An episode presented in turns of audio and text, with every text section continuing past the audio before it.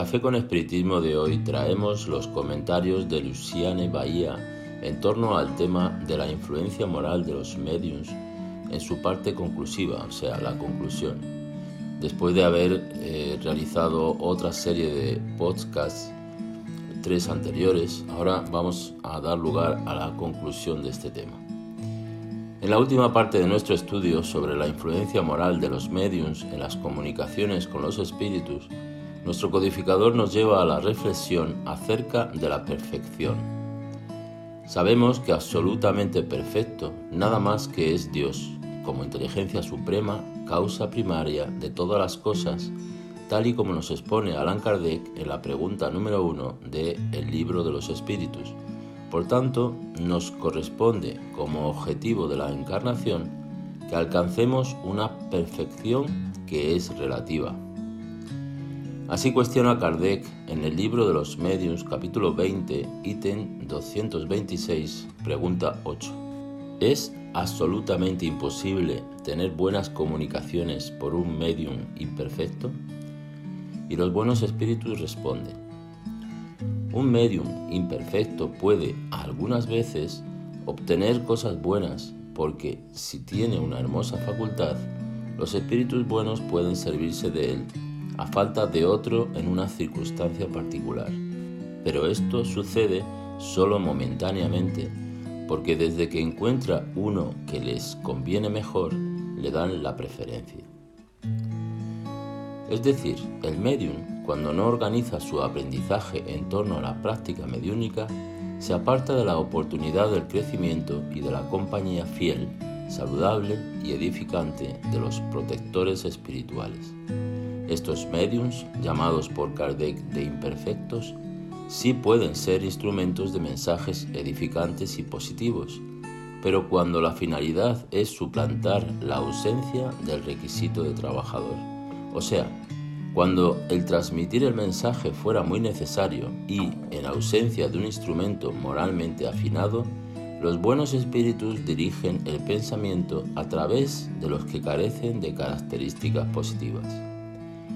Eso no significa que el medianero tenga que ser perfecto para el ejercicio de la facultad. Esto se lo dejan bien claro los espíritus al codificador en la pregunta 9 del libro e ítem antes mencionado, diciendo así. Perfecto. Ah, vosotros sabéis que la perfección no está sobre la tierra. De otro modo no estaríais en ella. Di pues, medium bueno, y esto ya será mucho, porque son raros. El medium perfecto sería aquel a quien los malos espíritus no se hubieran atrevido jamás a hacer una tentativa para engañarle.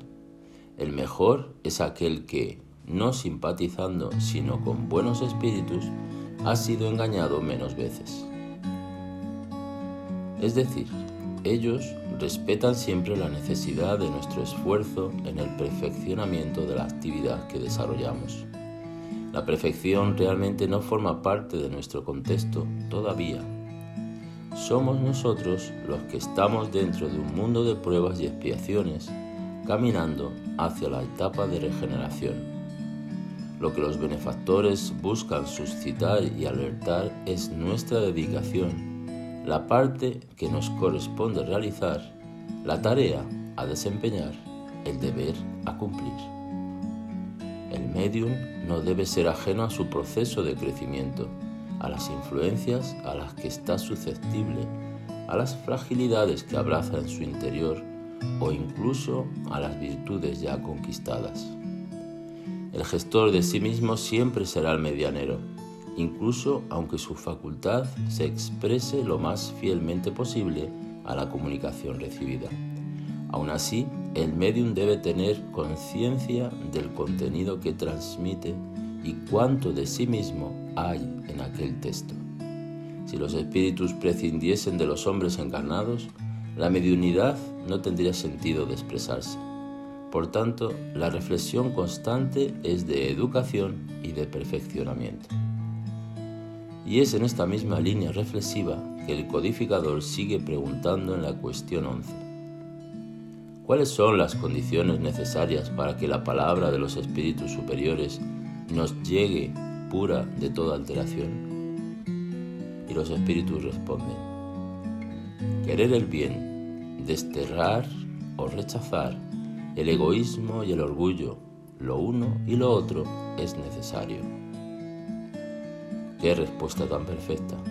Somos llevados a la enseñanza de los espíritus que nos indican que no es tan solo dejar de hacer el mal lo indispensable, sino que hagamos el bien. Es necesaria una actitud positiva para que la transformación de los hábitos efectivamente ocurra.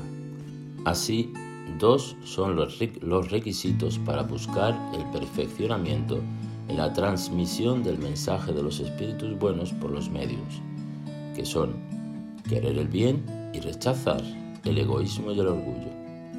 Querer es mover la voluntad, la mayor de las potencias del alma, tal y como señala León Denis. Es tener como guía para sí mismo el bien, es tener próximas las leyes divinas como adopción del comportamiento personal, es estar vigilante, es querer ser bueno y, como consecuencia natural, querer rechazar el orgullo y el egoísmo, dos llagas que inmovilizan la buena voluntad y nos hacen caer en sufrimientos atroces y nos consumen las fuerzas y la energía.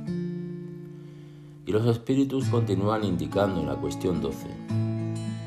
El que quiere ver claro debe huir de las tinieblas y las tinieblas están en la impureza del corazón. Es decir, solamente apartándose de la comodidad de las faltas, de las conveniencias del error, y envolviéndonos con la dedicación y la disciplina en el perfeccionamiento moral, los medios y todos nosotros también no imprimiremos obstáculos a la propagación y revelación de la verdad. Y concluyen los espíritus en el ítem 227 del mismo libro diciendo así. Si el medium, desde el punto de vista de la ejecución, solo es un instrumento, ejerce con relación a la moral una gran influencia, puesto que para comunicarse el espíritu extraño se identifica con el espíritu del medium, esta identificación no puede tener lugar sino cuando entre los dos hay simpatía y, si quiere decirse así, afinidad. El alma ejerce sobre el espíritu extraño una especie de atracción o de repulsión según el grado de su semejanza o diferencia. Así, pues, los buenos tienen afinidad por los buenos y los malos por los malos, de donde se sigue que las cualidades morales del medium tienen una influencia capital sobre la naturaleza de los espíritus que se comunican por su intermedio.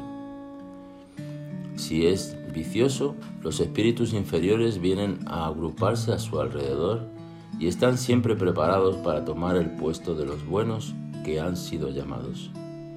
Las cualidades que atraen con preferencia a los buenos espíritus son la bondad, la benevolencia, la sencillez de corazón, el amor al prójimo, el desprendimiento de las cosas materiales. Y los defectos que les alejan son el orgullo, el egoísmo, la envidia, los celos, la ira, la ambición, la sensualidad y todas las pasiones por las cuales el hombre se une a la materia. Mucha paz y hasta el próximo episodio de Café con Espiritismo.